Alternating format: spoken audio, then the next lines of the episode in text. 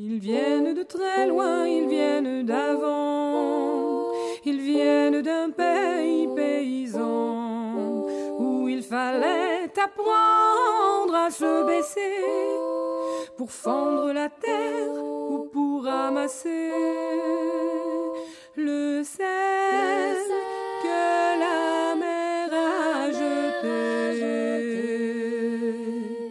Regard très long et faut au passé, sans peine, sans joie ni regret, le complet du mariage et les robes blanches ne sortent plus guère que pour les dimanches.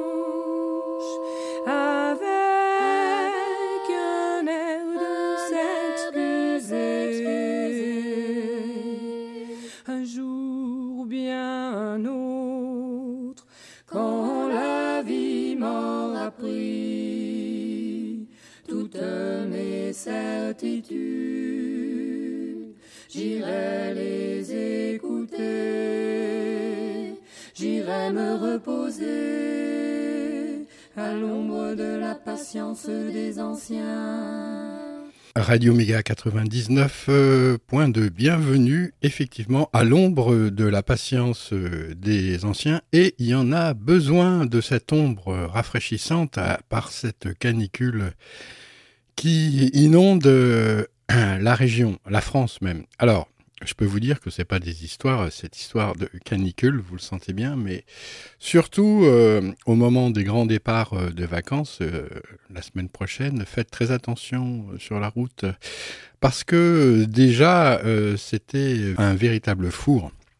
Alors j'ai eu l'occasion de partir faire un petit voyage pendant trois jours et justement de traverser euh, ces cinq départements en zone rouge et euh, c'est pas des blagues, hein. franchement un véritable four.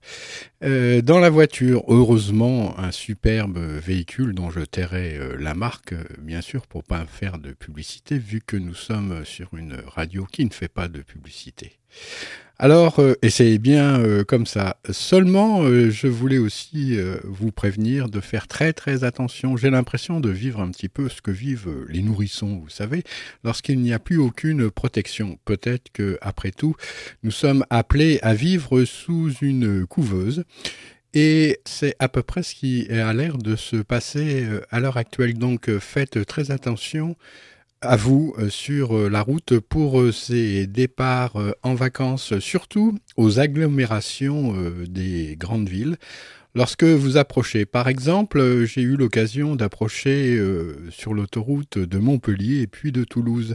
En l'espace de une minute, la température monte de 10 degrés instantanément presque donc dans l'habitacle de la voiture. Attention, attention donc euh, aux effets aussi euh, de somnolence. On n'a plus trop l'impression aussi lorsque on roule, on fait les choses automatiquement et euh, trop d'automatisme tue justement les, les réflexes. Donc pensez à vous arrêter toutes les deux heures et surtout à beaucoup, beaucoup, beaucoup vous hydrater. Voilà, ah bah oui, euh, comment c'est vrai que peut-être c'était peut-être pas la peine de partir, mais si quand même, faut bien s'occuper de son patrimoine. Ah, En tant que patriarche euh, donc euh, de la famille, surtout le faire, c'est quelque chose d'important. Donc finalement, cette émission aujourd'hui va vous parler du parcours de Carl Gustav Jung également. Euh, c'est la sixième émission Are You Experienced with C.G. Jung? Et aujourd'hui, on va voir que ce monsieur s'est intéressé beaucoup, beaucoup aux cultures euh, primitives et puis à l'instinct euh, basique.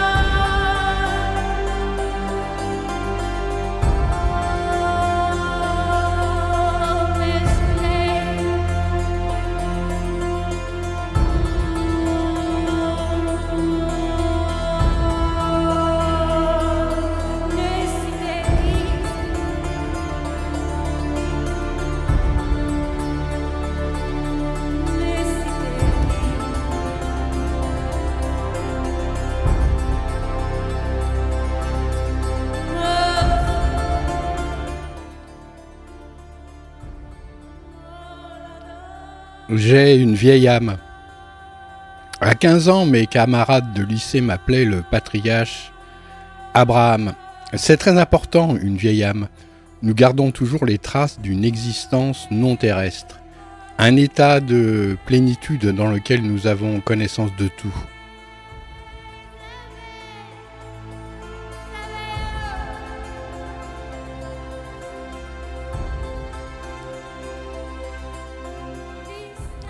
D. Dead Can Dance.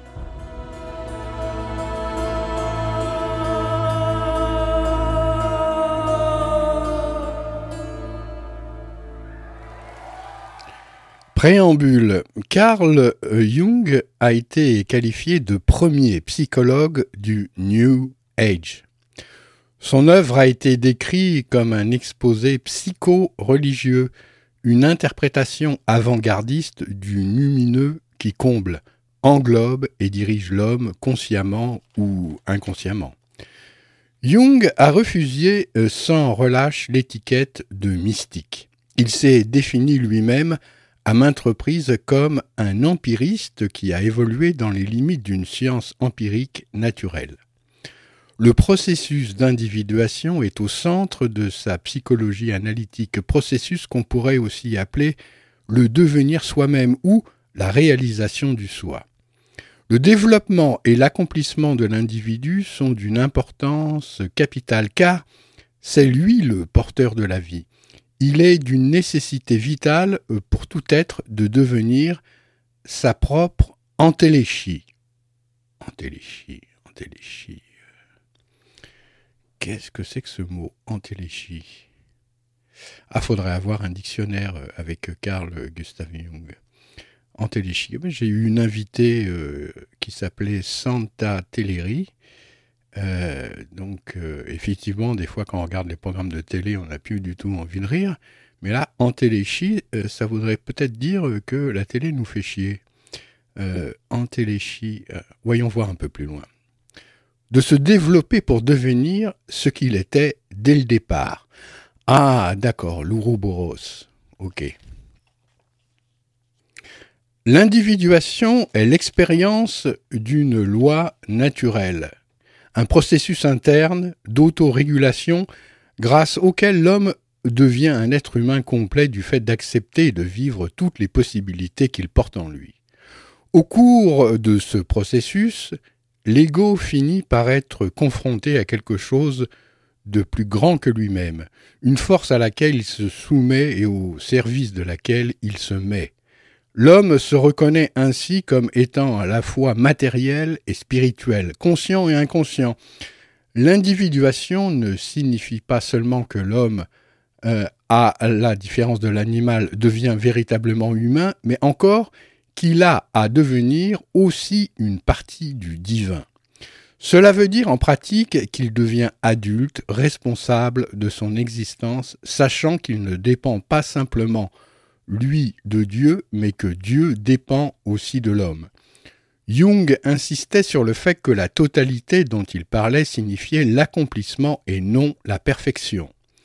Il voyait la perfection comme un concept masculin, celui de l'accomplissement comme féminin. S'intégrer ou devenir complet est une tâche tellement énorme que l'on ose imposer à quiconque un but encore plus lointain, tel celui de la perfection.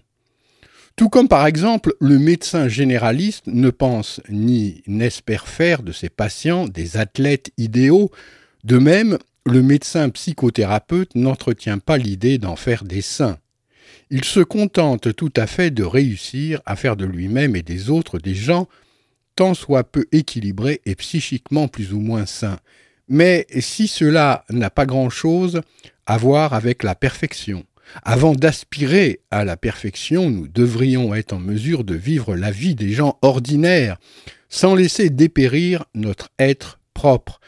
Quant à celui qui a atteint sa complétude dans cette modeste mesure, s'il la trouve et s'il lui reste suffisamment d'énergie, il peut alors commencer sa carrière de saint S-A-I-N-T.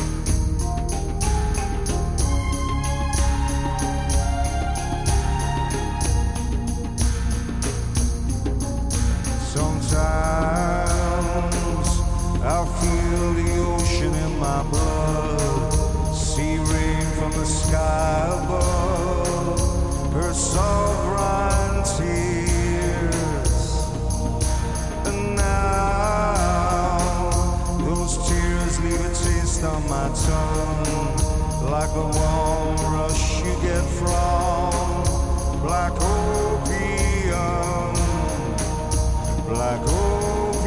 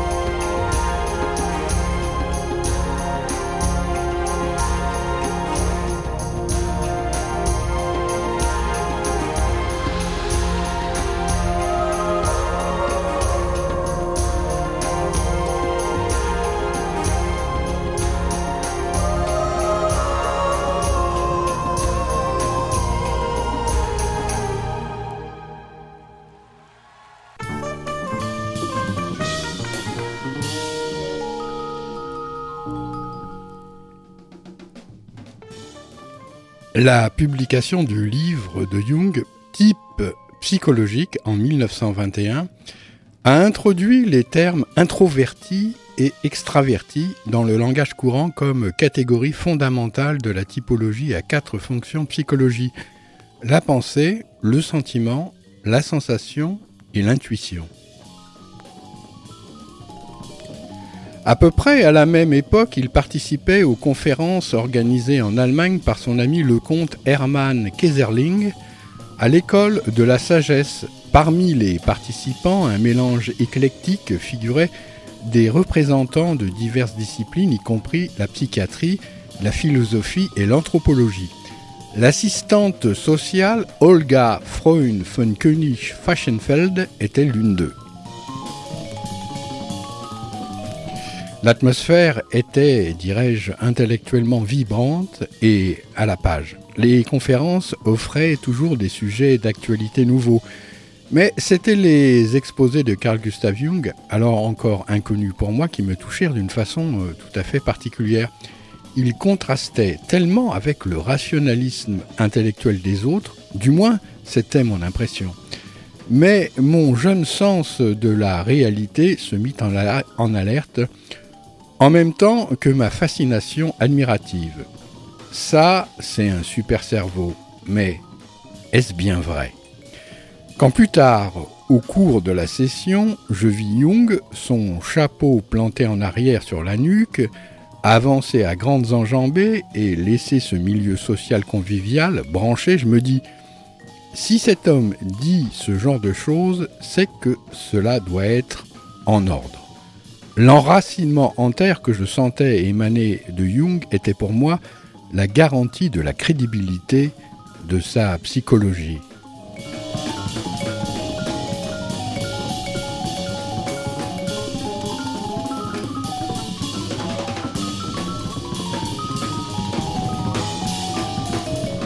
Les cultures primitives Très tôt, Jung se lança dans une série d'expéditions dans des territoires où on ne parlait aucun langage européen, ni ne connaissait des concepts chrétiens et où la rationalité intellectuelle n'était pas le principe directeur.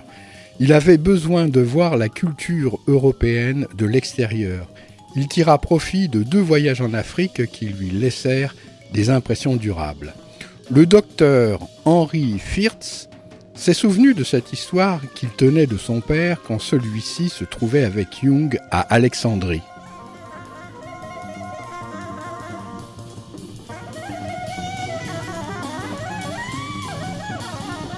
Quand ils quittèrent le bateau, un diseur de bonne aventure vint vers eux et offrit de leur lire les lignes de la main. Il lut celle de Jung. Oh, vous êtes l'un des rares grands hommes que j'ai vus. Je peux pas en dire plus. Et il ajouta Pour les grands hommes, c'est gratuit, mais naturellement, il reçut quelque chose.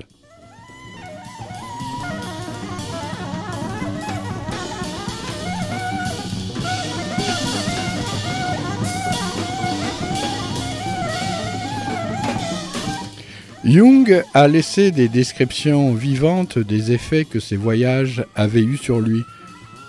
De Tozer, je me rendis à l'oasis de Nefta. Nos montures étaient des grands mulets, au trop rapides, avec lesquels on avançait vite.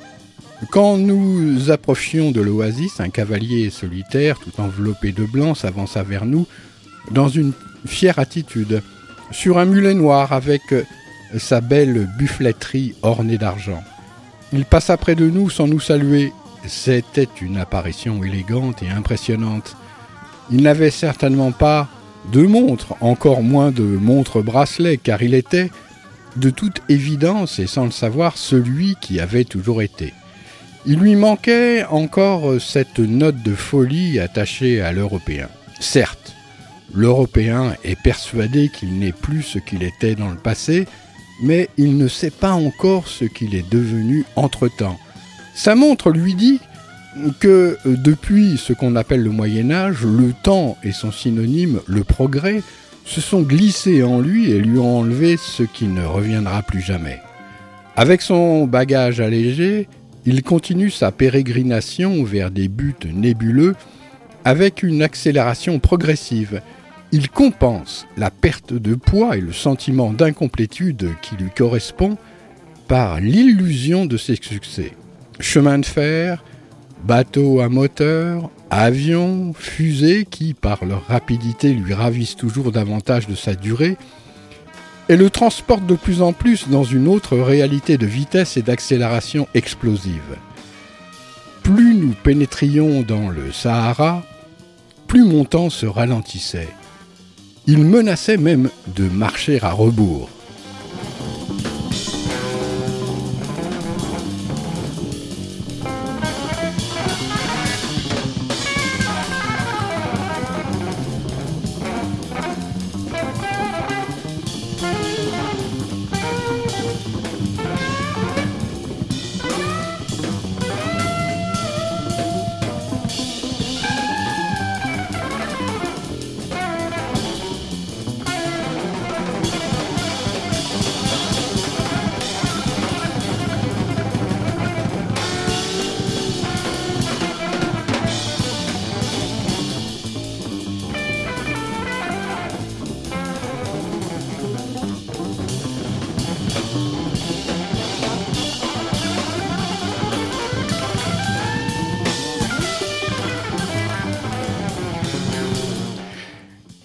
Cette expérience lui permit de conclure que les Européens avaient gagné une certaine dose de volonté et d'intention réfléchie.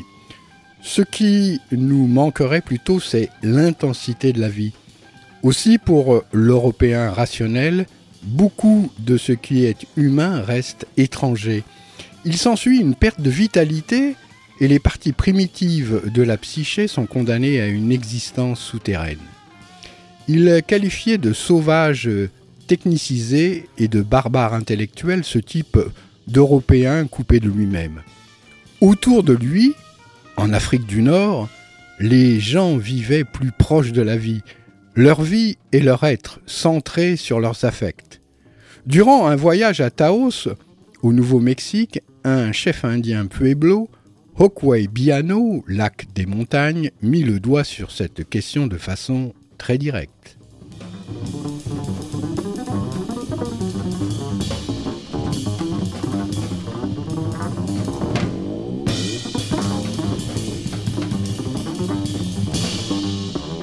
Vous, disait Okwe Biano, comme les Blancs ont l'air cruels. Leurs lèvres sont minces, leur nez pointu, leurs visages sont sillonnés de rides et déformés. Leurs yeux ont un regard fixe, ils cherchent toujours. Que cherchent-ils? Les Blancs désirent toujours quelque chose, ils sont toujours inquiets, ne connaissent point le repos. Nous ne savons pas ce qu'ils veulent, nous ne les comprenons pas. Nous croyons qu'ils sont fous. Je lui demandais donc euh, pourquoi il pensait que les Blancs étaient tous fous. Il me rétorqua Ils disent qu'ils pensent avec leur tête. Mais naturellement, avec quoi donc penses-tu? demandai-je, étonné. Nous pensons ici, dit-il, en indiquant son cœur. Je tombais dans une profonde réflexion. Pour la première fois de ma vie, me sembla-t-il, quelqu'un m'avait donné une image du véritable homme blanc. Cet Indien avait trouvé notre point vulnérable et mis le doigt sur ce à quoi nous sommes aveugles.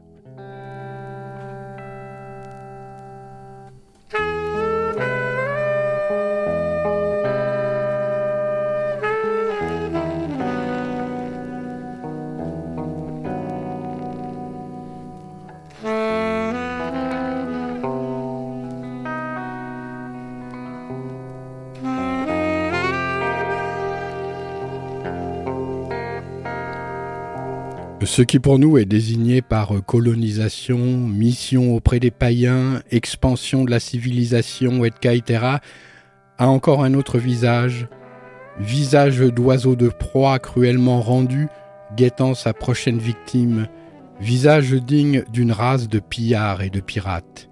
Après un long silence, il continua Les Américains veulent interdire notre religion. Pourquoi ne peuvent-ils pas nous laisser tranquilles? Ce que nous faisions n'est pas seulement pour nous, mais aussi pour les Américains, et même nous le faisons pour le monde entier. Tout le monde en profite. Je vis bien son agitation qu'il faisait allusion à quelque élément très important de sa religion. Aussi lui demandai-je Pensez-vous que vos pratiques religieuses profitent au monde entier?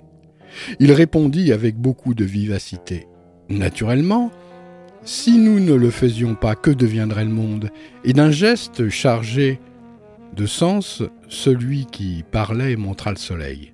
Après tout, nous sommes un peuple, dit-il, qui demeure sur le toit du monde. Nous sommes les fils de notre Père, le Soleil, et grâce à notre religion, nous aidons quotidiennement notre Père à traverser le ciel. Alors je compris sur quoi reposait la dignité la certitude sereine de l'individu isolé. Sa vie a un sens cosmologique. N'assiste-t-il pas son Père qui conserve toute vie dans son lever et son coucher quotidien? Déjà, il nous faut sourire, ne fût-ce que par pure jalousie de la naïveté indienne et nous glorifier de notre intelligence afin de ne point découvrir combien nous sommes appauvris et dégénérés. Le savoir ne nous enrichit pas, au contraire. Il nous éloigne de plus en plus du monde mythique dans lequel jadis nous avions droit de citer. L'Afrique équatoriale captiva Jung toute sa vie, ce qu'il appelait la paix divine, d'un pays encore près des origines, remua en lui ces éléments, la connaissance immémoriale, qui l'amenèrent à une prise de conscience majeure dans les plaines d'Ati, une réserve d'animaux près de Nairobi.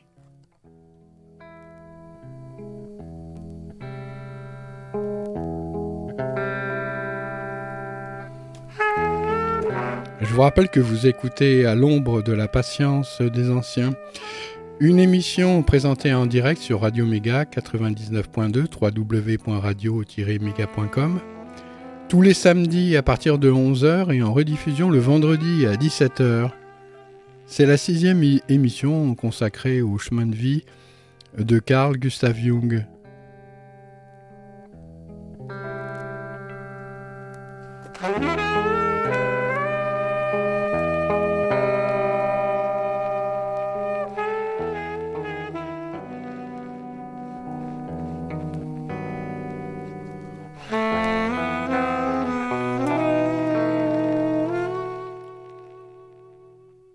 Jusqu'à l'horizon, le plus lointain, nous aperçûmes d'immenses troupeaux. Gazelles, antilopes, gnous, zèbres, phacochères, etc. Tout en paissant et remuant leurs têtes, les bêtes des troupeaux avançaient en un cours insensible. À peine percevait-on le cri mélancolique d'un oiseau de proie, c'était le silence du commencement éternel. Le monde comme il avait toujours été dans l'état de non-être, car jusqu'à une époque toute récente, personne n'était là pour savoir que c'était ce monde. C'est ici qu'avec une éblouissante clarté m'apparut la valeur cosmique de la conscience. L'homme, moi, en un acte invisible de création, est mené le monde à son accomplissement en lui conférant l'existence objective. On a attribué cet acte au seul créateur, sans prendre garde que, ce faisant, on ravale la vie et l'être, y compris l'âme humaine, à n'être qu'une machine, calculée dans ses moindres détails qui continue sur sa lancée, dénuée de sens, en se conformant à des règles connues d'avance et prédéterminées. Dans la désolation d'un tel mécanisme d'horlogerie, il n'y a plus de drame de l'homme, du monde et de Dieu, plus de nouveaux jours, qui mènerait à des rives nouvelles, mais simplement le désert de processus calculés d'avance. Mon vieil ami Pueblo me revint en mémoire. Il croyait que la raison d'être de ces Pueblos était le devoir qu'ils avaient d'aider leur père, le soleil, à traverser chaque jour le ciel. J'avais envié chez eux cette plénitude de sens et recherché sans espoir notre propre mythe, Maintenant je l'appréhendais et je savais en outre que l'homme est indispensable à la perfection de la création, que, plus encore, il est lui-même le second créateur du monde.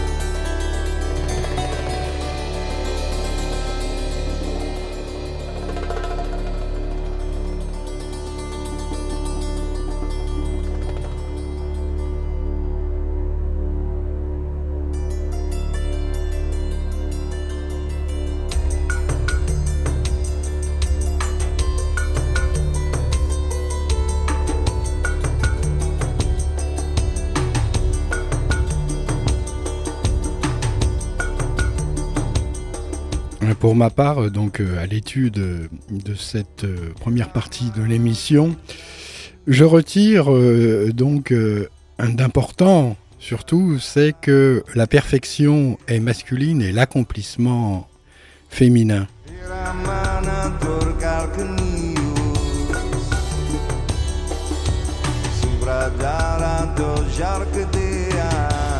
Reste à savoir ce qui est le plus important pour vous.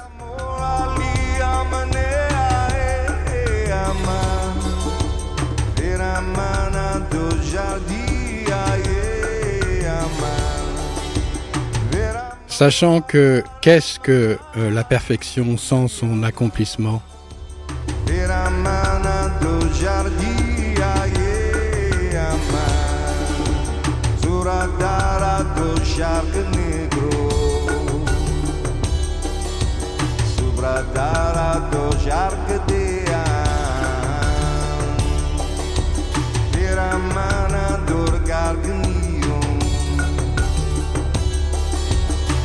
padala to żal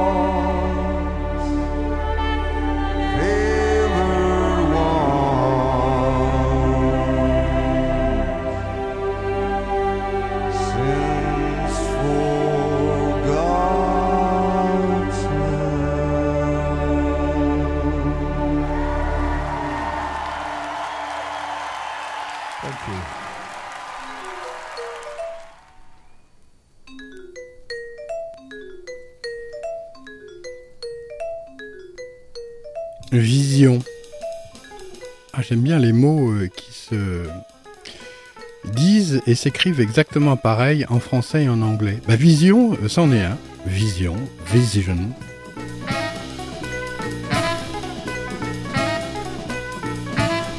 Jung tira parti des années de guerre en Suisse, neutre pour avancer ses études sur l'alchimie et la religion. Si l'isolement de la scène internationale et le rationnement de la nourriture ainsi que l'essence restreignaient sa vie extérieure, sa vie intérieure s'approfondissait. Une nuit, je m'éveillai et je vis au pied de mon lit, baigné d'une claire lumière, le Christ en croix. Il m'apparut non pas du tout à fait grandeur nature, mais très distinctement, et je vis que son corps était d'or verdâtre. C'était un spectacle magnifique, néanmoins il m'effraya. L'or vert est la qualité vivante que les alchimistes discernaient non seulement dans l'homme, mais aussi dans la nature inorganique. C'est l'expression d'un esprit de vie, l'anthropos vivant dans le monde entier. Cet esprit est coulé jusque dans la matière inorganique. Il gît aussi dans le métal et dans la pierre. Ainsi ma vision était une image du Christ avec son analogue, le fils du macrocosme, Filius macrocosmi, qui réside dans la matière.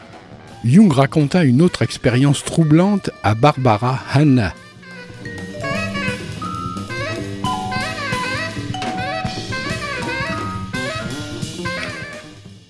Lorsque tomba sur l'Europe horrifiée la nouvelle de l'incroyable alliance entre l'Allemagne et de la Russie, Jung en fut d'autant plus troublé qu'il reçut immédiatement, après un rêve absolument impossible à digérer, où Hitler était le Christ du diable, l'antéchrist, mais que, en tant que tel, il était néanmoins l'instrument de Dieu, il me dit qu'il lui fallut beaucoup de temps et d'efforts avant qu'il puisse accepter cette idée.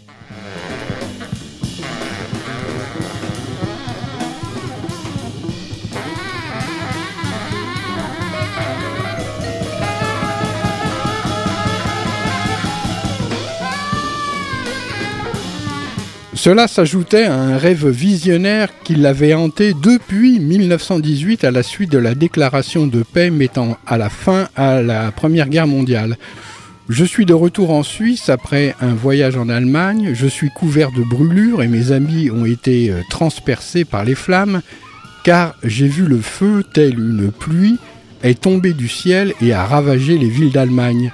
Il était également indiqué que 1940 serait l'année fatidique.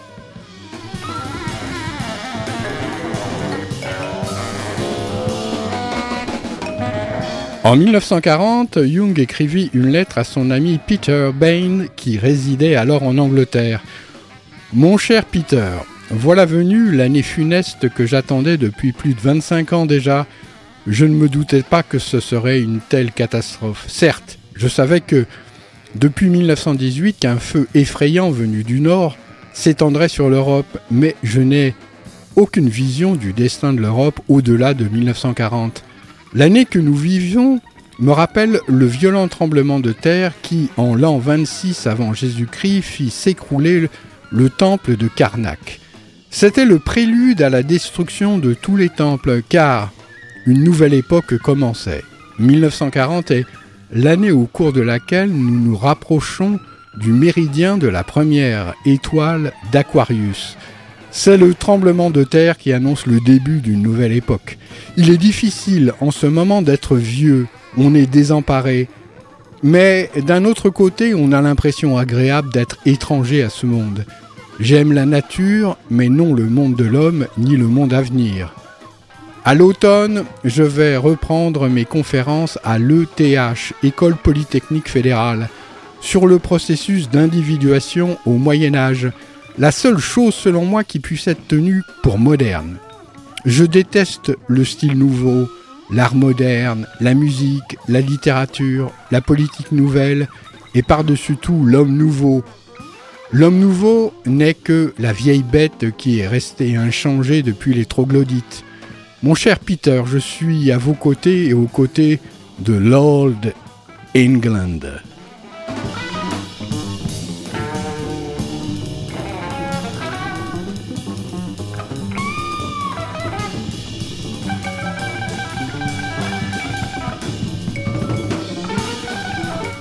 En 1944, Jung, alors âgé de 69 ans, eut une crise cardiaque qui l'amena aux portes de la mort pendant plusieurs semaines, alors que sa vie intérieure produisit une série de visions. Je croyais être très haut dans l'espace comique, cosmique, et comique, oui. Bien loin au-dessous de moi, j'apercevais la sphère terrestre baignée d'une merveilleuse lumière bleue.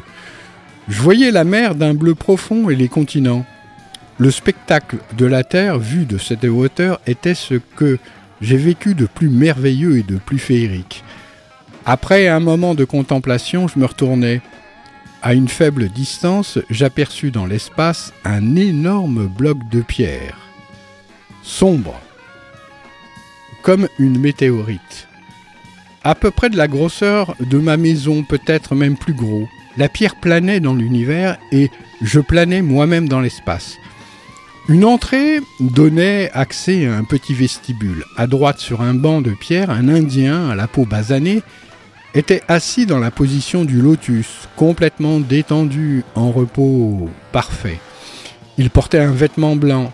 Ainsi sans mot dire, il m'attendait. Quand je m'approchais des marches par lesquelles on accédait au rocher, je ressentis une très étrange impression. Tout ce qui avait été jusqu'alors s'éloignait de moi. Tout ce que je croyais, désirais ou pensais, toute la fantasmagorie de l'existence terrestre se détachait de moi ou m'était arrachée. Processus douloureux à l'extrême. Cependant quelque chose en subsistait car il me semblait avoir alors près de moi tout ce que j'avais vécu ou fait, tout ce qui s'était déroulé autour de moi. Je pourrais tout aussi bien dire c'était presque de moi et j'étais cela. Cet événement me donna l'expression d'une extrême pauvreté, mais en même temps d'une extrême satisfaction. Je n'avais plus rien à vouloir ni à désirer, j'étais, pourrait-on dire, objectif, j'étais ce que j'avais vécu. D'abord dominait le sentiment d'anéantissement, d'être volé ou dépouillé, puis cela aussi disparu.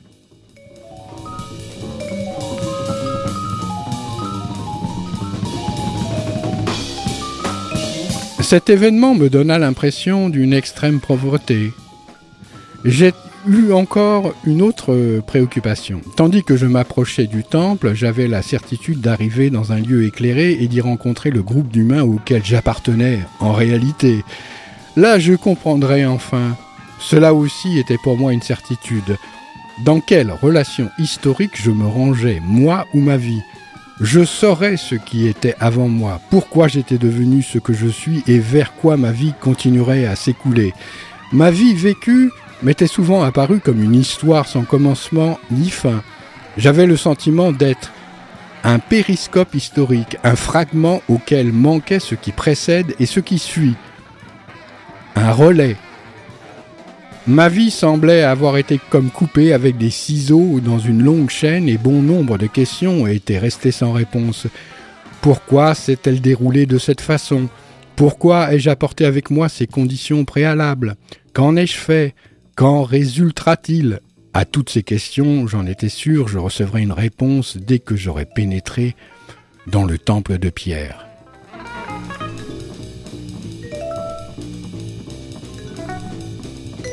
Tandis que je méditais sur tout cela venant de l'Europe, une image s'éleva.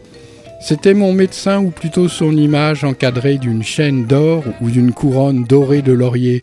Je me dis aussitôt, il m'apparaît dans sa forme première. Quand il fut arrivé devant moi, planant comme une image née des profondeurs, il se produisit entre nous une silencieuse transmission de pensée. Mon médecin avait été en effet délégué par la Terre pour m'apporter un message on y protestait contre mon départ. Je n'avais pas le droit de quitter la Terre et devrais retourner. Au moment où je perçus ce message, la vision disparut. J'étais déçu à l'extrême. Maintenant tout semblait avoir été en vain.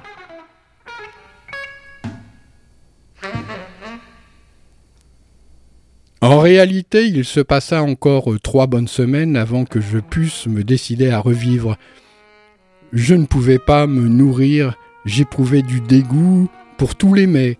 La vie le monde entier m'apparaissaient comme une prison. Durant ces semaines, le rythme de ma vie fut étrange. Le jour, j'étais le plus souvent déprimé. Mélancoliquement, je pensais, maintenant il me faut retourner dans ce monde de grisaille. Vers le soir, je m'endormais et mon sommeil durait jusqu'à environ aux environs de minuit. Alors je revenais à moi et restais éveillé une heure, peut-être même dans un état très particulier. J'étais comme dans une extase ou, dans une très grande béatitude. Je me sentais comme planant dans l'espace, comme abrité dans le sein de l'univers. Dans un vide immense, bien qu'empli du plus grand sentiment de bonheur qui soit. C'était la béatitude éternelle. On ne peut la décrire, c'était bien trop merveilleux, me disais-je. Mon entourage aussi semblait enchanté, je me trouvais moi-même dans le jardin des grenades. On y célébrait le mariage de Tiperet avec Malkout. Ou bien j'étais comme le rabbin Simon Ben Yochai, dont on célébrait le mariage dans l'au-delà.